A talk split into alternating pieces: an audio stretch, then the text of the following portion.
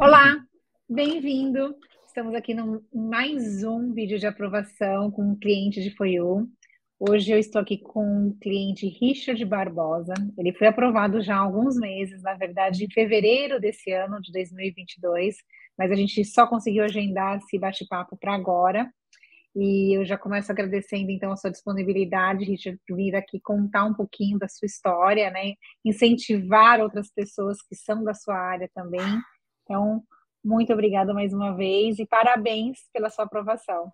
Ah, muito obrigado, Paulo, pelo, pelo convite, né? E, e sim, fica muito feliz mesmo com a aprovação. Ah, legal. O Richard, ele é da área financeira, ele foi defendido como gerente de planejamento financeiro. O pleito dele, como eu disse, demorou um pouquinho para ser aprovado, foi. demorou um total de dois anos. Que eu fiz aqui, Richard, deu dois anos e oito meses, né?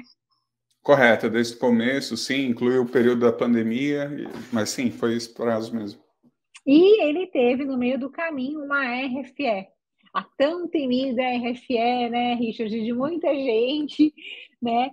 Mas, como a gente já falou aqui várias vezes, a RFE é um procedimento normal, tá ali várias razões, seja para uh, ah, questões simples, seja para o agente de imigração ganhar um tempo, ou às vezes realmente ele quer mais uh, provas ali que você é um profissional acima da média. Então, eu queria que você contasse um pouquinho, Richard, de qual é o seu background profissional para as pessoas entenderem quem é o EB2 aprovado, né, da área de financeira da DFOIO. Ah, legal. Bom, eu, eu sou formado né, em administração e ciências contábeis, tenho pós-graduação em controladoria, né, e, e na época eu também estava com um MBA executivo, né. Uh, tenho mais de 14 anos de atuação em banco, né? Eu tenho, nessa parte financeira aí eu já tenho mais de 20 anos de experiência, principalmente nessa área de planejamento. E, e quando surgiu a RFE foi, foi um pouquinho do que você falou, né? Dá aquele, você fala, aquele calafrio, mas foi interessante porque eh, quando a gente entrou com o processo lá no início de, de 2000, lá no meados de 2019, eu continuei estudando, né? Então, aí quando eles pediram a RFE, eu já tinha mais um MBA lá de tecnologia de negócios lá, né? Incluindo Big Data, Data Science, e foi mais um documento ali para anexar no processo. Mas, a maioria, mas uh, o mais interessante é que a maioria do, dos itens que foram solicitados na RFE era mais algumas coisas de confirmação do que itens novos, né? Não era muita coisa de, diferente, não foi era mais assustador quando você sabe que vai ter uma RFE do que quando ela realmente chega. Exato, a gente até fala isso muito para os nossos clientes, porque eles recebem a notificação, né, e a gente também, e aí tem aquele prazo para receber exatamente a carta falando o que, que é. E a gente fala, não entre em pânico, né, porque às vezes pode ser uma coisa simples, e como a sua foi, né, era uma, algo para confirmar dados. Né? Normalmente, então, esse tipo de RFE é mais até para o agente de imigração estar tá ali ganhando um tempo, né? A gente não sabe como funciona exatamente ali os prazos internos dele, né?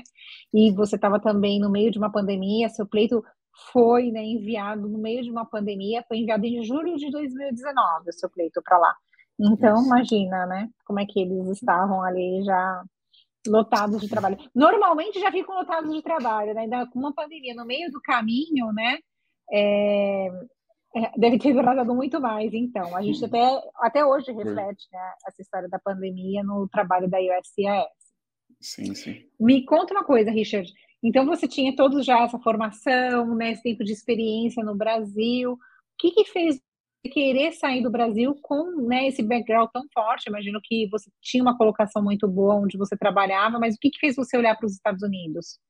É, na, na verdade, assim, sempre foi uma vontade, né? Então, eu sempre fui pesquisando caminhos, né, para estar tá, tá indo para trabalhar fora, né? Tem questão de segurança, questão de qualidade de vida, uh, acho que questão de adaptação mesmo, eu acho que é um, eu me identifico muito mais com, com tanto com a cultura norte-americana, mais até com a europeia, né? Eu também tenho a cidadania italiana, mas a turma aqui em casa queria ir para os Estados Unidos, não para a Europa, né? Então foi um foi um, um, desafio a mais, mas eu pesquisei bastante, encontrei a de For You, que foi foi eu falei exatamente o que eu precisava e, e deu, acabou dando certo aqui.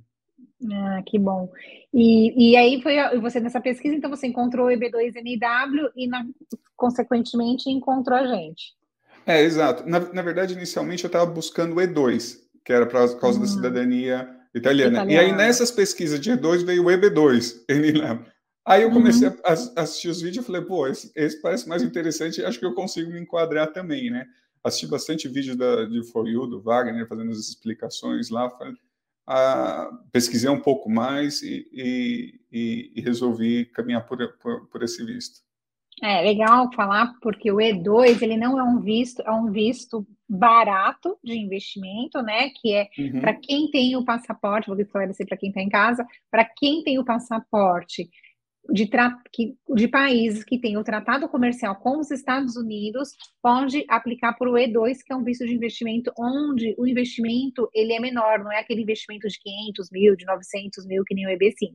Ele é um investimento que você não tem um, um valor fixo, mas pode começar por volta de 80 mil dólares, com um bom business plan, só que é um visto que a gente até brinca que é um visto uh, band-aid, né? É um visto que ele não vai te levar ao green card. A pessoa que aplica, ela fica travada trabalhando naquele business.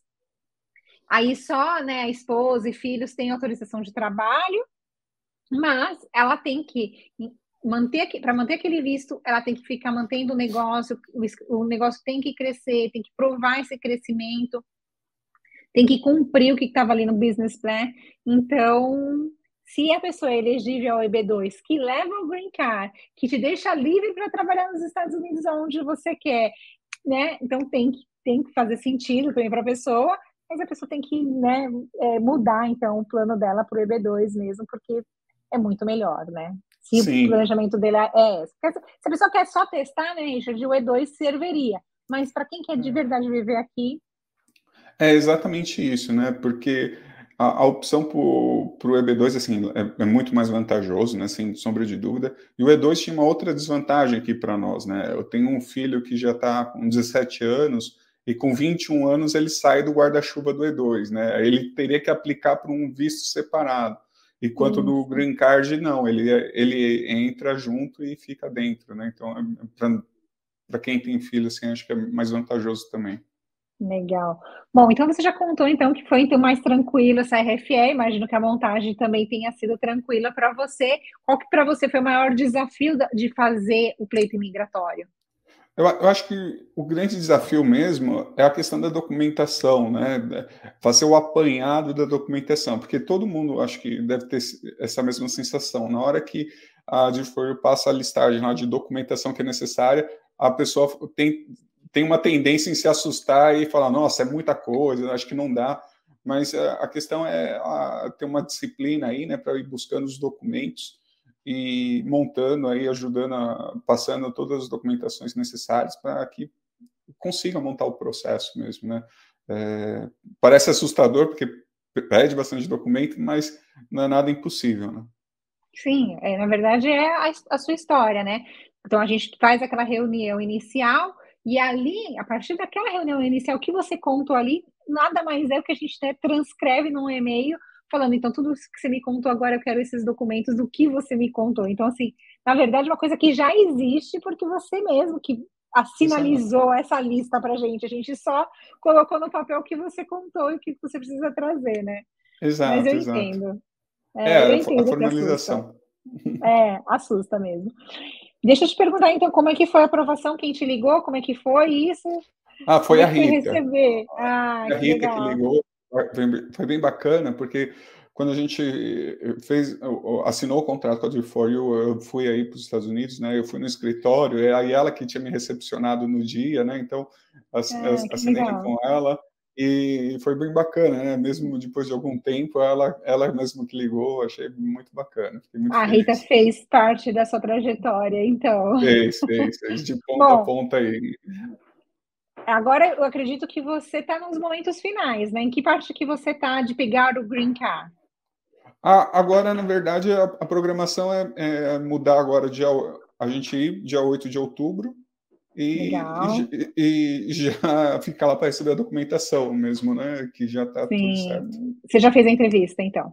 Já, já fez a entrevista, já ah, emitiu, já está no visto, o, o, o, o visto já está no, no, passaporte, né? Do... Tá, então deixa eu explicar para quem está em casa o que aconteceu, só para a gente fazer uma linha do tempo aqui. Então, assim, ó, o Richard foi aprovado, depois da aprovação, como ele é um processo consular, ele aplicou do Brasil, ele teve que fazer um processo, né, pro, que vai para o NVC, o NVC comunica ao consulado no Brasil e ele foi até lá fazer a entrevista fez a entrevista, foi tranquila, Richard? Foi bem tranquila, foi bem tranquila, né? É, um, é, um, é foi, é uma, uma parte separada lá no consulado do Rio de Janeiro, mas as entrevistas foram bem, bem, bem foi, foi bem tranquila, né? Assim, também... No seu caso, o seu agente sabia o que era o EB2NW? Ele sabia o que, que era, ele fez uh, perguntas assim bem pertinentes, né? Ele perguntou uh, no que, que eu gostaria de, no que, que eu ia, o que, que eu ia fazer, né? Eu falei que ia trabalhar na área de planejamento financeiro, uh, se eu tinha contato com, com o pessoal nos Estados Unidos, né? E aí veio um pouquinho da, da posição que eu tô atual, né? Eu trabalho numa empresa multinacional americana e, e um dos meus chefes é, é, é de lá, então Aí eu falei uhum. que sim, aí ela parou as perguntas e falou: não, tá tudo bem, o processo está concluído. Falei, então foi muito tranquilo. Só isso, né? Eu passei é. por tanta coisa, é só isso. A gente tem algumas declarações de clientes que falam isso, que eu tenho um piloto de avião que ele ligou e falou assim, é, acabou? É isso mesmo? Ela só me fez essas perguntas e acabou? Eu, ah, acabou, olha só, né? Mas é porque eu te perguntei do EB2NW, porque às vezes tem alguns agentes que eles é, não estão preparados, às vezes, para fazer a pergunta, né? E aí perguntam, ah, se precisa de sponsor, não. E eles esquecem que o NIW do, desse visto isenta você de precisar de um sponsor. Bom, então já que está com passagens compradas, eu vou avisar a Rita. Sim, sim. e você vem para onde? Eu vou para a região de Orlando mesmo. Ah, então legal. Então, assim, eu vou pedir então para a Rita, de repente, a Rita te entrega o green card, já que ela fez parte, então, de uhum, todo Sim. esse processo. Então, para a gente Sim. deixar isso registrado e parabéns mais uma vez, bem-vindo aos Estados Unidos, né? Você vai chegar Muito aqui, bem. então, agora com o seu Visa Pact, que você não sim. pode abrir, você sabe, né? Que você não sim, pode abrir sim, que ali dentro. Quando você chegar lá, a, na, a gente de imigração vai olhar aquele, aquele visto que colocaram dentro do seu passaporte, vão te pedir um endereço para encaminhar a, o green card. Você pode pôr o endereço da DFOIU por segurança e a gente, quando chegar aqui, a gente envia para você. Ou se você já tiver um endereço definitivo nos Estados Unidos, você também pode escolher e aí vai chegar pelo correio para você lá na sua casa. É uma opção sua. Mas aí, vida que começa, Richard, quero deixar aqui muito obrigada, né? Você sabe que durante esse tempo todo aconteceram várias coisas, né? Você viu a evolução da DFOIU, você acompanhou todo o que tudo o que aconteceu aqui internamente, e eu sim, quero sim. agradecer por você ter se tornado nosso cliente e deixado a gente fazer parte da sua história. Eu que tenho que agradecer a DFOIU, o apoio de todos vocês, né, a segurança que vocês passaram em todo o processo, mesmo sendo um processo, no meu caso, um pouco mais longo, uh, em momento algum passou qualquer insegurança que, que não ia dar certo, né? Então, isso para mim foi bem bacana, bem positivo ter trabalhado com vocês assim. Legal. Que recado que você deixa para os seus colegas da sua área que estão aí pensando com medo de aplicar o visto, vir ou não vir? Qual é o recado que você deixa? Ah, em, em relação assim, essa parte é mais complicada porque quando mas se a pessoa tem a vontade de, de morar fora, acho que sim, acho que tem que, no caso que nem eu procurei foi uma, é, um apoio para fazer, porque assim, existe a possibilidade de fazer o self-petition, né, mas aí acho que é mega complicado, não é nada fácil esse processo para fazer. Acho que tem que sim procurar assessoria e não desistir dos sonhos, né? É, mas desde que a pessoa realmente queira, né? Para não, não mas acho que é difícil alguém desistir depois que aprova. é, tem a questão de adaptação, planejamento, que sim, é muito importante. Sim. Você que é da área de planejamento financeiro sabe disso, né? O quanto Exato. essa parte de planejamento é importante também. Mas é isso, assim, a self-petition tem muita gente que tenta, é possível, mas é aquela história, né? A, a gente precisa provar muito no EB2NW por que, que você é de interesse nacional. E aí não é só os itens de elegibilidade, é Exato. provar porque você é de interesse nacional. É, Mas, é muito vez, complicado. Exato, exato. Mas, Richard, mais uma vez, muito obrigada. É, Bem-vindo. Eu te espero aqui no Tifoiu. Venha conhecer todo o time, já que você vai estar na Flórida, está pertinho para você. Sim, sim. E vai ser um prazer te receber aqui, viu? Tá ótimo, então. Muito obrigado, Paulo. Um, um abraço aí. Um abraço, pessoal. Mais um vídeo de aprovação. Esse até eu nem sabia que ele já estava fazendo a entrevista, já tinha feito a entrevista, já estava assim, de malas prontas para cá. Mas aí é bacana que vocês ouviram também que já está, então, vindo para cá. Quem é consular não pega o green card lá no Brasil, pega um visto de imigrante e ele, quando chega aqui, ele avisa qual é o endereço dele e o green card é enviado para casa dele pelo correio. Simples assim. Então, a gente volta semana que vem com mais aprovação. Até mais. Tchau, tchau. Tchau, tchau.